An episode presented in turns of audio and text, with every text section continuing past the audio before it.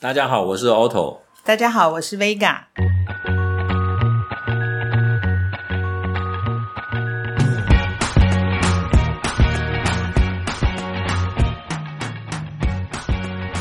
我在念呃大学的时候，呃，我念民传。那民传我们有几个北部的同学，然后我们四个很要好。那其中有一个是他妹妹，那我们就他会约我们去他家玩。那 Otto 那个时候是跑船，跑船他有的时候中间会呃要等船呐、会休息，所以我们就在那个时候就认识。那所以是因为 Otto 的妹妹跟你是同学，对是，而且不只是同学，是很要好的朋友。嗯，然后我妹妹又很担心我，因为跑船就没有办法交女朋友，所以她就想说，哎，能不能介绍她的同学给我认识？这样。但是她有三个同学啊，那一起玩的时候，她有没有心里想说她是希望哪一个跟哥哥？哦、原则原来他其实是要介绍另外一个女的，哦。而且都那个那个女的本身不知道，哦，但是其他另外三个人都知道，就是他他已经跟其另外两个人，他是其中之一，都是已经串通好了，就是说我们是要搞一个局，然后想办法让我哥哥跟他 两个弄成一对这样子哈。那我也知道这个事情，那当然就反正大家就一起什么打麻将啦、包水饺啦、什么出去玩啊溜冰啊，那这些活动本来就是一群人可以去的，就两个人很怪嘛，对不对？那就一群人去。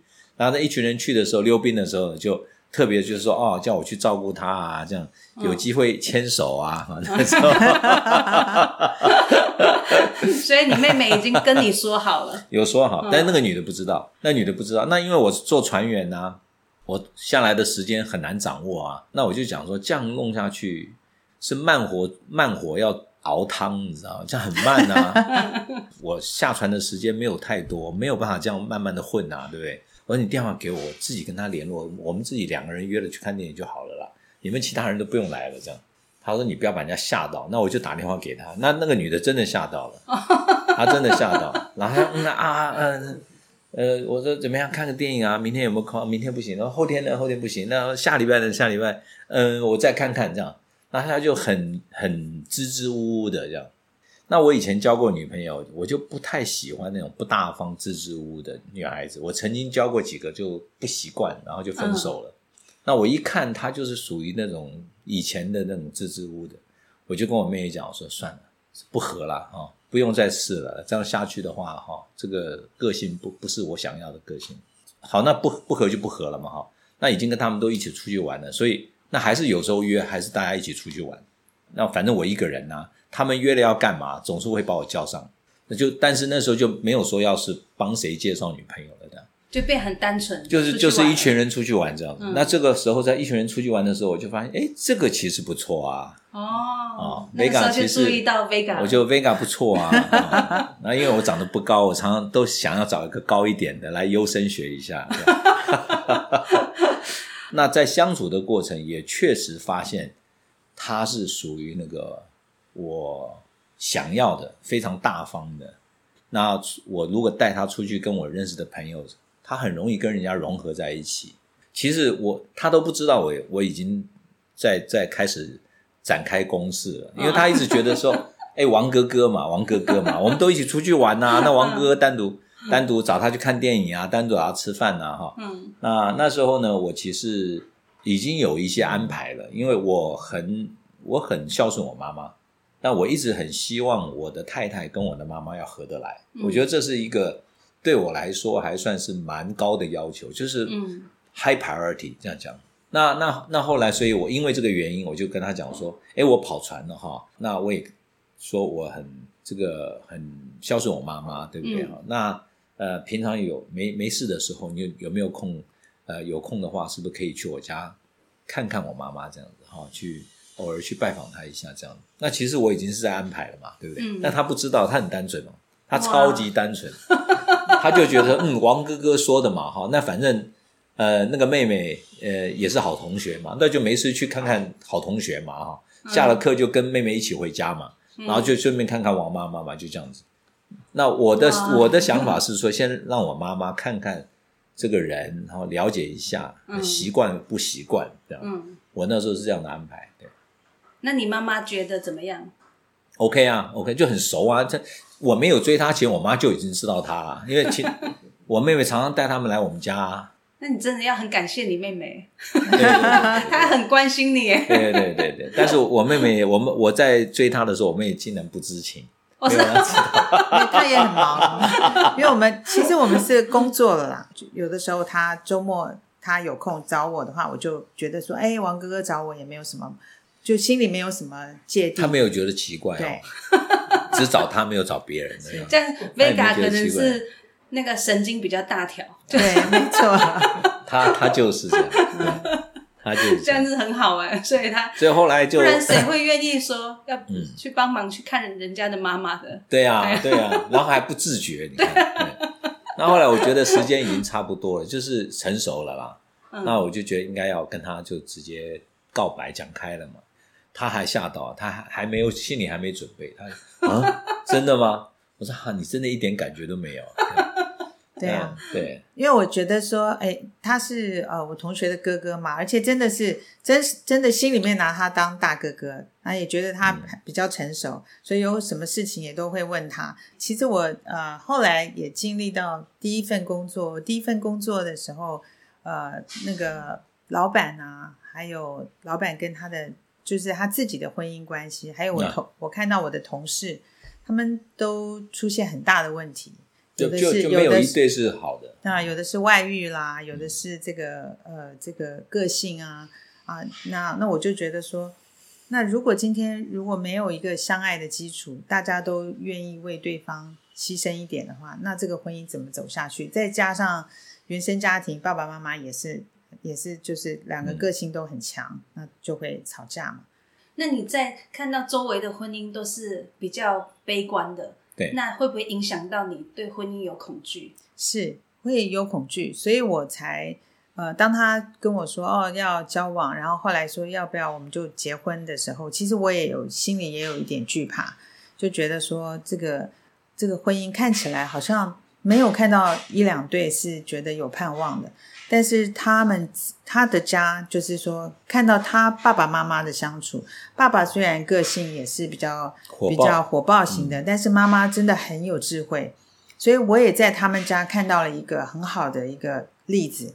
那我又觉得说，我要找一个，就是说要比我成熟啊。我觉得我自己是比较比较大而化之的。那 Otto 是一个比较细心，然后处事上面我也听到他怎么去分析事情啊，安排事情，做事情就觉得说好像很很稳妥，好像很而且很有责任感。那我就想，那我如果要找未来的对象，我应该要找这样子的，可以 lead 可以带领的，而不是一个好像我们两个都是不成熟的这样在一起会很危险。所以当他呃跟我求婚的时候，我就觉得说呀，这个是我可以信任、可以觉得可以依靠的。嗯，我后来在船上一段时间，觉得继续跑船下去的话，家庭很难美满，因为那时候跑船是一个一年不回家的。这么久，对，坐飞机出去上船，因为那个船不靠台湾，然后下船的时候也坐飞机回来，所以中间一年是不回不会回家的。船上就听到很多船员的婚姻的一种很悲惨的故事嘛。那所以，那既然我想要有一个美满的家庭的话，我觉得跑船不是一条路，所以我最后就决定在、应该是二十六岁吧，我想我不能太在太老的时候下来，嗯。可能那时候就很辛苦，越老越辛苦嘛哈。嗯。所以二十六岁那时候大概跑了四年的船，我就觉得差不多了，呃嗯。该该停了。嗯，那后来就进了这个 cargo，就是就是海运，哦，所以还是跟海海运是有关。海运有关，呃嗯，但是是做业务方面的，不就不是 steering，嗯。是在是在揽货。哦，所以你以前是驾驶船哦，对啊，这么厉害，对啊，对啊，对啊，船要有人驾驶啊，对。啊，很大烧哎，很大烧。对啊，对啊他们要会看罗盘呐、会看方位啊，要计算。刚开始结婚的时候，我们住在我是我是嫁到他们家，然后跟嗯。公公婆婆一起住的。虽然跟公公婆婆都认识，但是嫁进去还是不一样。嗯。所以媳妇进去以后，就是还是会有压力。即便我的婆婆是一个非常好的婆婆，呃，Otto 也是在冲事业嘛，因为他跑船的资历都不能算，他到陆地以后，从他就来过，对，重来过。那我们在事业上也也在面临要考验，然后嫁到新的呃夫家，也要去适应那边的，所以那个时候是是有一点适应的问题。然后再加上半年以后我就怀孕了，有了第一个孩子，所以工作我我还要上班，然后还要顾孩子，啊还要当媳妇，还要当太太，所以一下子那个角色全部出来，所以那个时候我们其实我心里是有蛮多的压力的。呃，我会跟 Otto 说，就比如说啊，今天啊、婆婆说我怎么样不好啦，那我心里就不开心啊。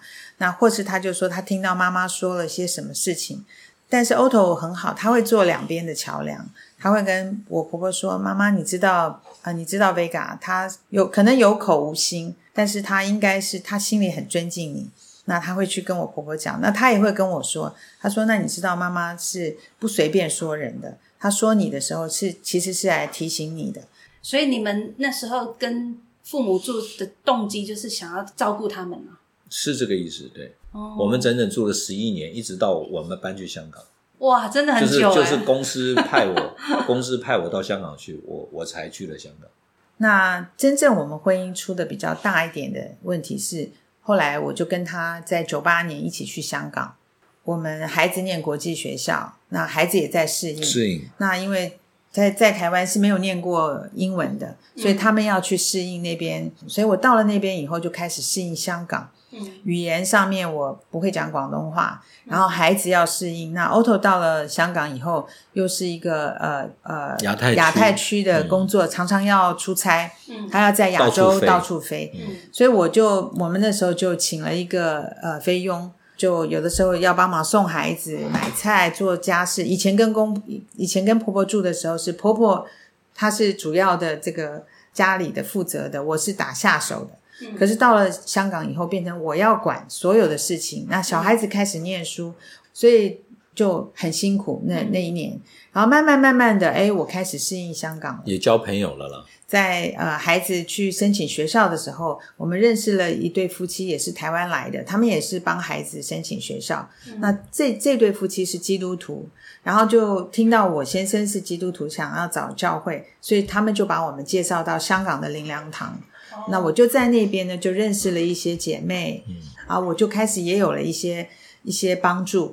他们告诉我说，啊，孩子来这边适应，你不要太担心啊。他们因为啊、语言不同，而且学制不同，所以孩子要适应，你要给他们足够的空间啊，让孩子慢慢的跟。所以我在那个地方，我就得到了很多的这个呃帮助。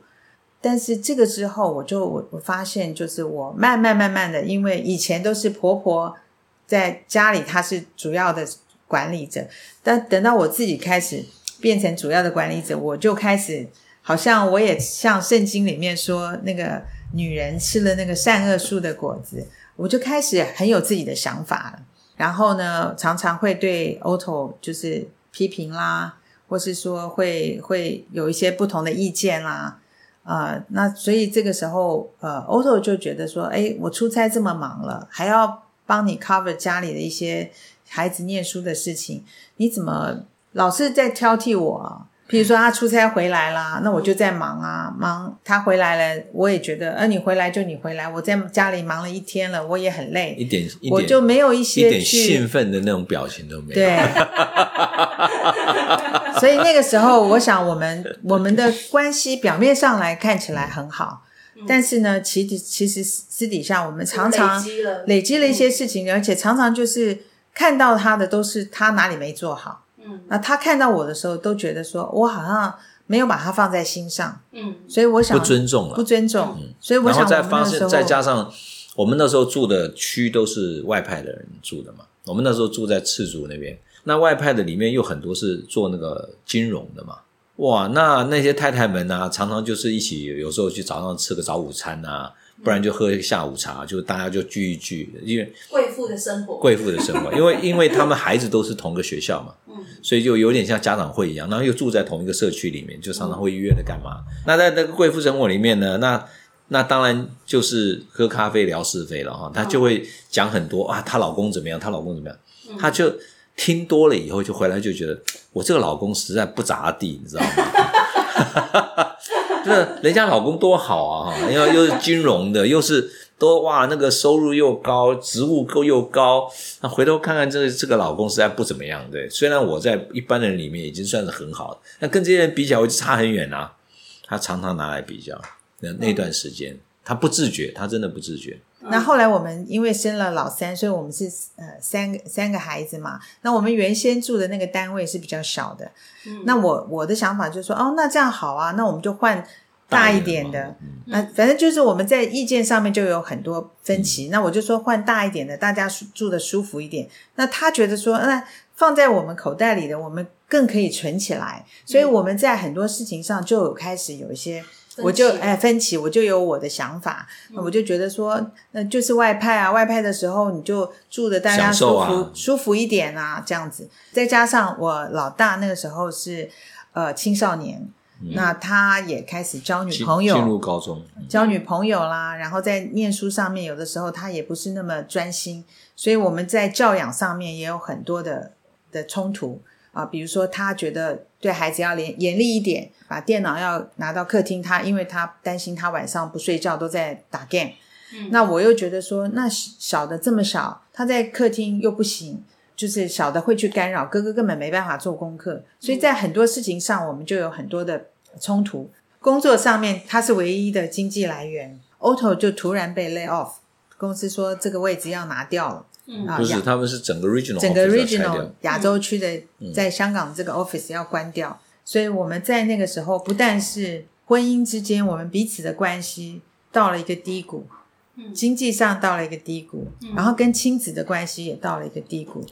那 Otto 真的是没有工作机会在香港，神也没有开任何的路，唯一一个一个工作机会是在台湾。我们就回到台湾来，在台湾的那个时间，我们再重新，好像神重新洗牌，我们的路好像突然间全部应该是打掉重来，打掉重来，打掉重来。但是真的很感恩，在那两年我们回台湾的时候，我们的夫妻关系重新再回到一个最最起初的原点。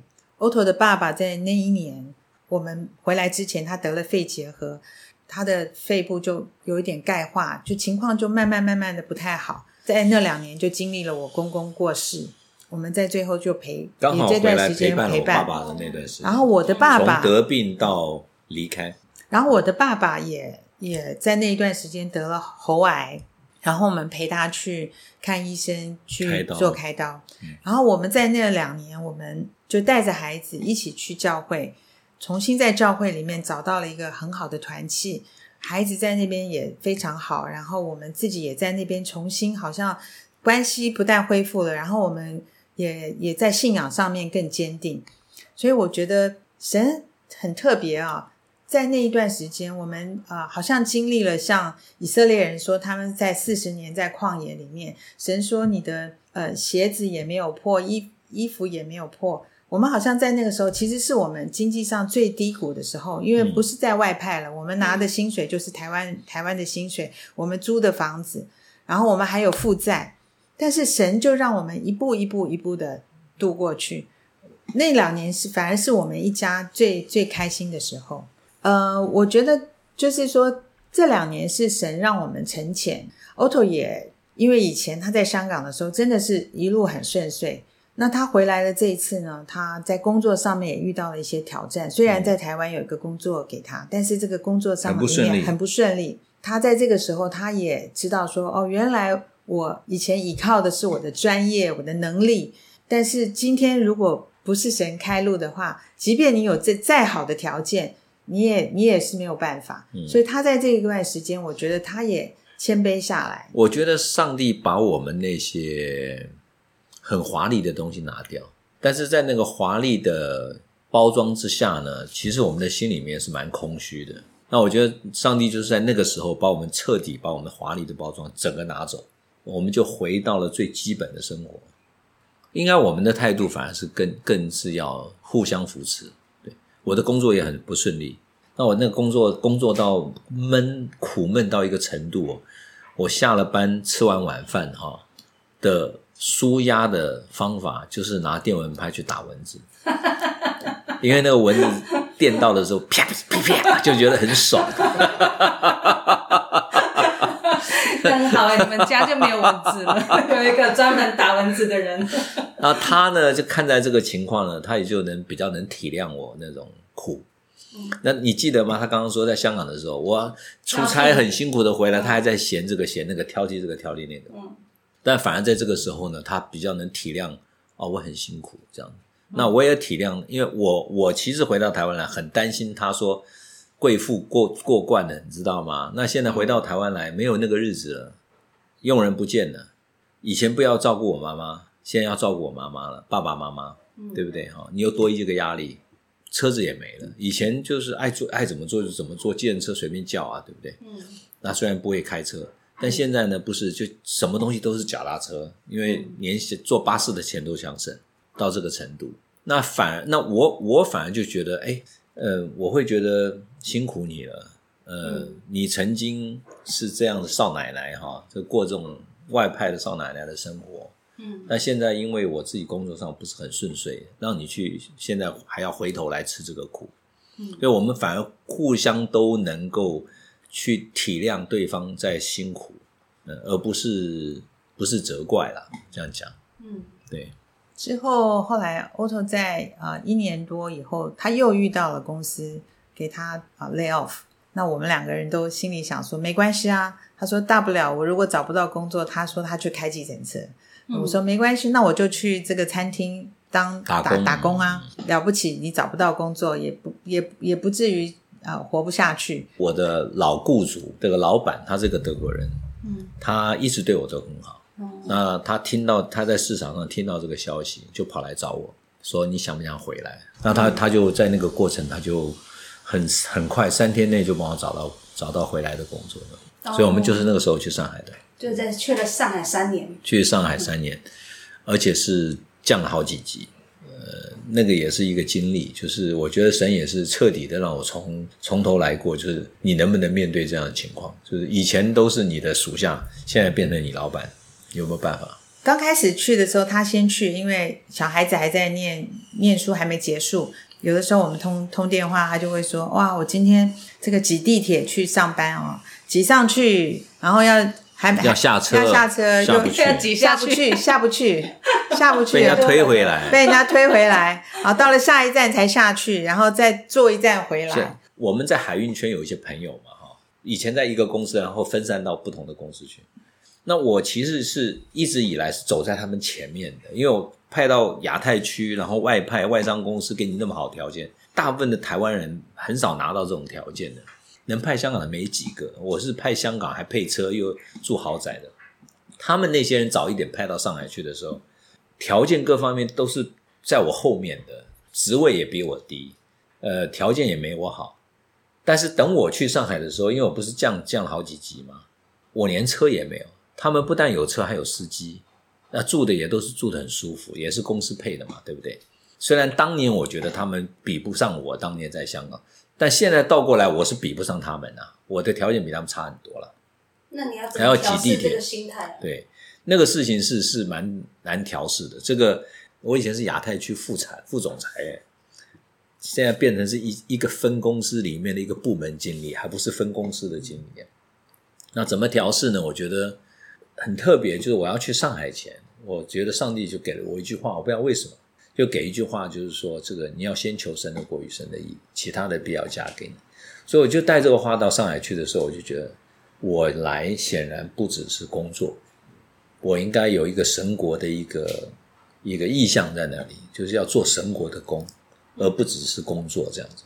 我我觉得那时候有一个体会，就像那个约伯的体会，就是就所有的东西都是上帝赐给你的，你知道，他也可以随时拿走。当年我看到香港去这么好的生活，我我认为是我自己的能力，但是也被拿走了。被拿走那一刻才知道说，其实各方面都是神的恩典。过了很苦的日子的时候，一两年我们就体会到说，哎，其实这个苦难的背后是有恩典的，因为我们开始变得关系变好了。虽然经济上很辛苦，但是家里面气氛跟关系开始变好了。我觉得这是神可能要要给我们的。有了那个华丽包装的时候，我们可以没有去注意里面的真正的问题。嗯嗯，那那个时候我们才真正认识了这个里面的问题。因为这个心心态，所以等到我去上海工作的时候，我就认为说，现在都是恩典，上帝给我什么，不管上帝把我摆在什么位置，我就把那个位置做好，不要关，不要在乎它的高跟低，因为都是恩典。那既然是恩典，那上帝要我在这个位置带出什么样的价值 value，带出什么样的影响，我就把它做好就好了。所以我那时候的心态就还蛮单纯的。呃，上海的时候，我们去的那个呃住的那个小区，都是很多都是台湾人。呃我们在华商团契，华，我们就进了、呃呃上海的那个华商团契，嗯，所以在上海就变成那个整个属灵的气氛啊非常好，嗯然后大家的关系也非常好。那小孩子也就是在这个小区里面也有很多同伴，然后我们在小区里面就发现很多的夫妻常常在傍晚的时候或者晚上就看到他们一对一对牵着手在散散步，我们就很好奇，我们说哇，你们感情这么好哈，怎么这样一对一对牵手散步？我们虽然好，我们好像很久忘 忘记很久的手牵手，已经不触电了。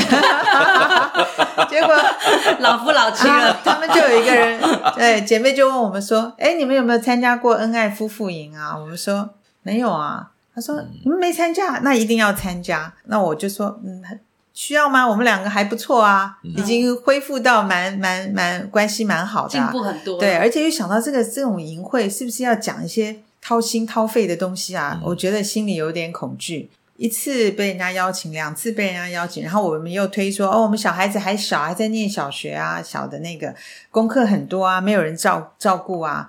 他们就说没关系，你们去，我们会帮你照顾。哇，这么所以，到最后，我们两个人就应观众要求，我们就去推不了了。推不了了。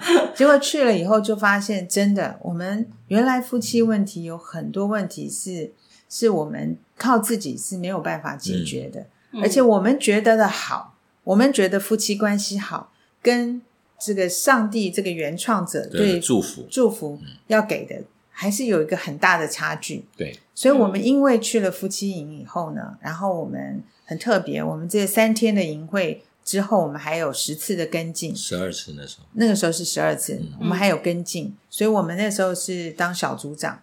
那我们这十二次的跟进完了以后，我们就夫妻关系就变得真的不但是只有停留在好，而且我们的好是从从灵里面开始改变。嗯啊，我更从心里面开始会去尊重这个丈夫，然后他也从心里面爱我，那种爱好像跟以前的那种圣经的教导啊，或是说一般啊，好像房间的这种夫妻关系的这种教导不一样。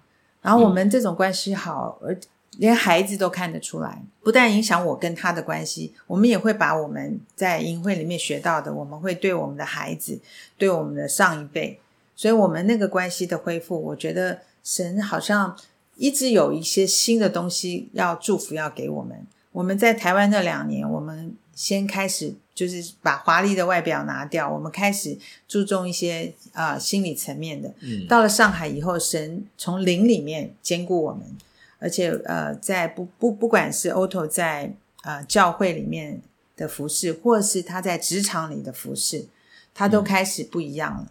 就是神给的祝福，真的是超超过我们所求所想。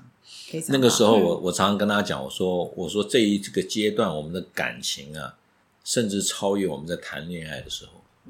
所以反而在上海的这这三年，你们就是更多的认识主对，而且你们夫妻关系更好，更。好，那亲子关系也改善。亲子关系也更然后还没有讲工作呢。我的工作那时候我在一年半以后我就 promote 了，嗯我被 lay off 是五十岁，原则上来讲已经很难了，对不对？对啊在在我的所有的这跟我差不多年纪的人，五十岁都准备就是抓一个位置干到老了这样子，哦对啊你还要 promotion 是很难的。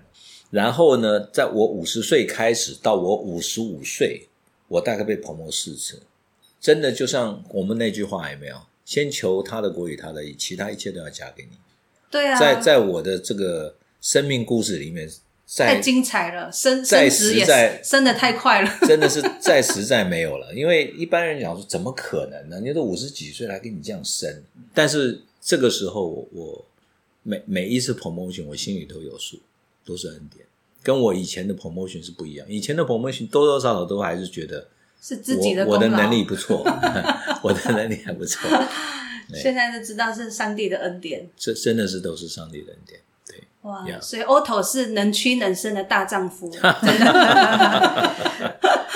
谢谢。二零一零年呢，我们又被调回香港，嗯。然后那时候啊，呃，Otto 就像刚刚说，他被 promote，了然后我们又住了，就是住回原来我们在香港那个呃外派的那个 apartment，然后就是原来的次住的那个，然后，然后我们想想要就是就是节俭一点，我们还是住三房嘛。结果三房没有位置，结果呢，就有一个四房的位置空、哦，空出来，然后我们就住到，就是当时是我你的梦想我我的梦想实现了。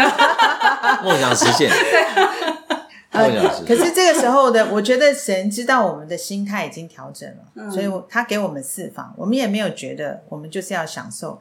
我们这时候因为小孩子也大了，我就跟 Otto 说，我们也不要再请佣人了，我们就是自己我自己都可以 handle。呃，有朋友就希望我们能够开放家，庭，嗯，嗯那我们也开放家庭。然后嗯，那其中有一对呢对，呃，有一对夫妻呢，他就说，哇，这个恩爱夫妇营这么棒啊！嗯，他说：“这个美国有没有？”对 我们说有啊。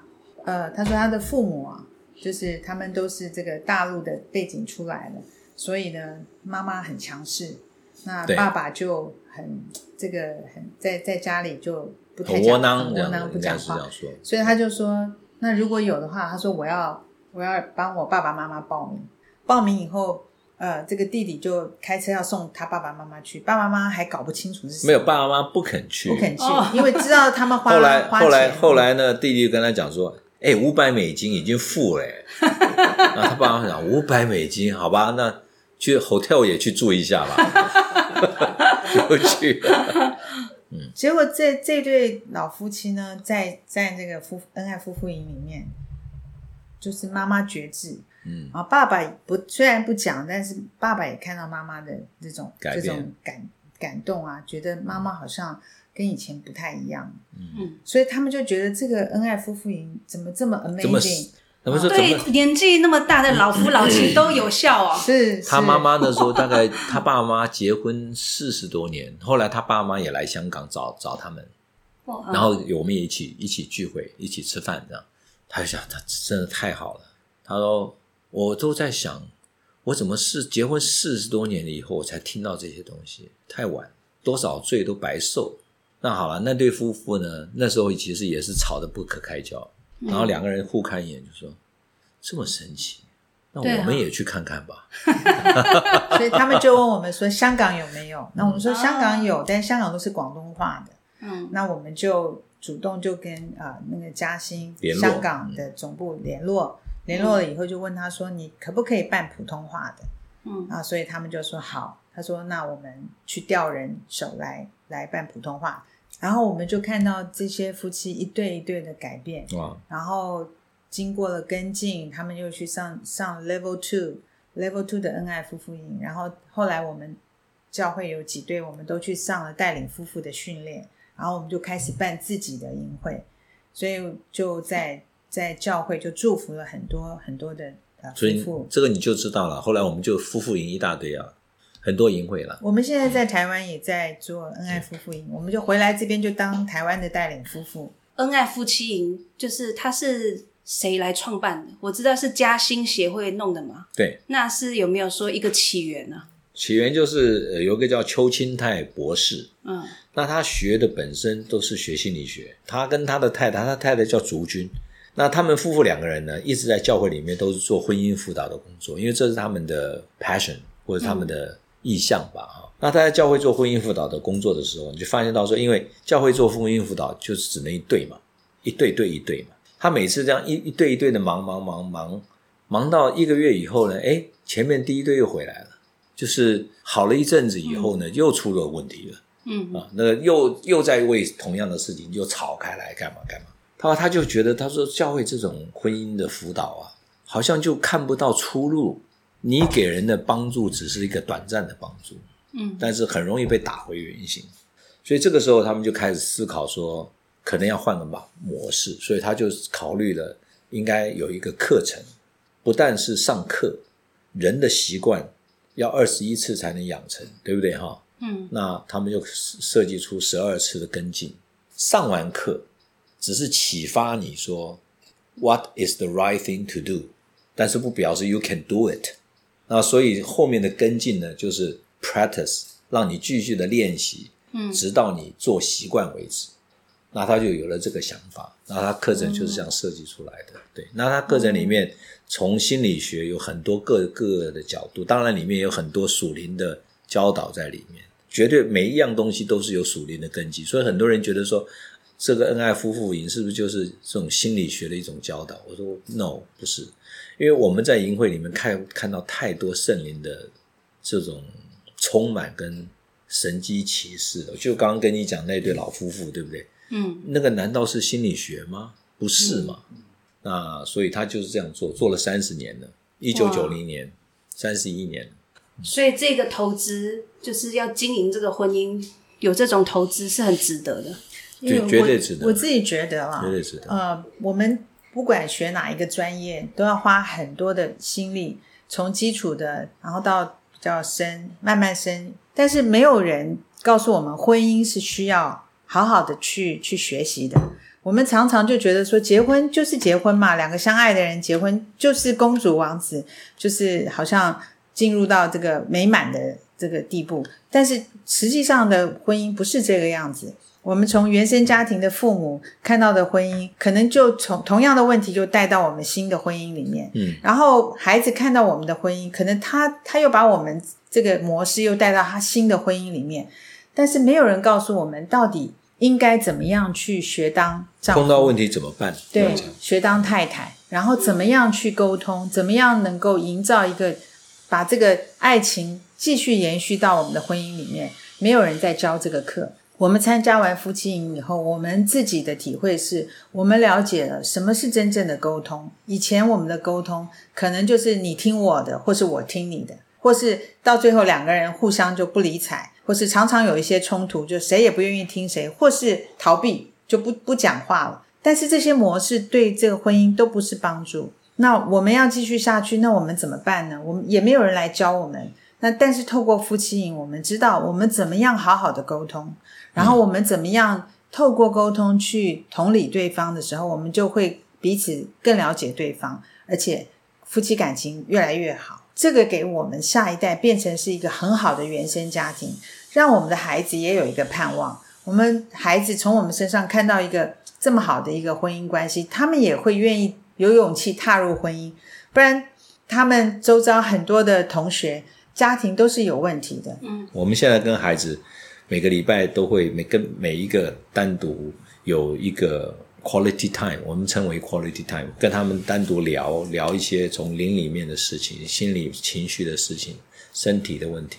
我们已经持续了呃有几年的时间了，那小孩子都还蛮 enjoy 这段时间。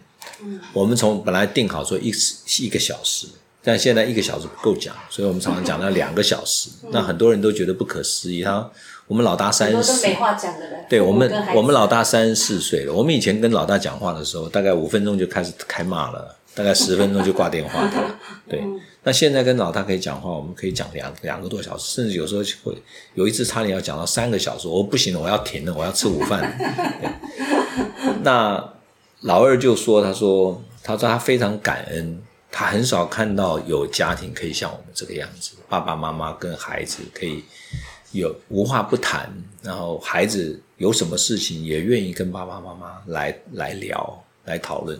比如说他们交女朋友，三个都儿子嘛，交女朋友碰到一些困扰，他的他的担忧在哪里？他他的这个心里面的 fear 在哪里？我们太感恩了，因为太难得说有一个二十七八岁的孩子会跟你男孩哦，会跟你去讲这种话。嗯，很难的啦。对我常常有一次就问他，我说这个你觉得这个我们家你你觉得我这个做爸爸的还有什么地方可以再做得更好一点？我有问过他，他就说他说他说其实你跟妈妈的这个感情这么好，你们已经做得够了。嗯，所以其实我们心里面是非常 secure 的，我们那个安全感很强。嗯，然后，因为我看到我的太多同学都是心里面没有安全感，虽然很富足、很很有钱，但心里面是非常没有安全感的。但但是你们带带给我们很大的安全感，这样。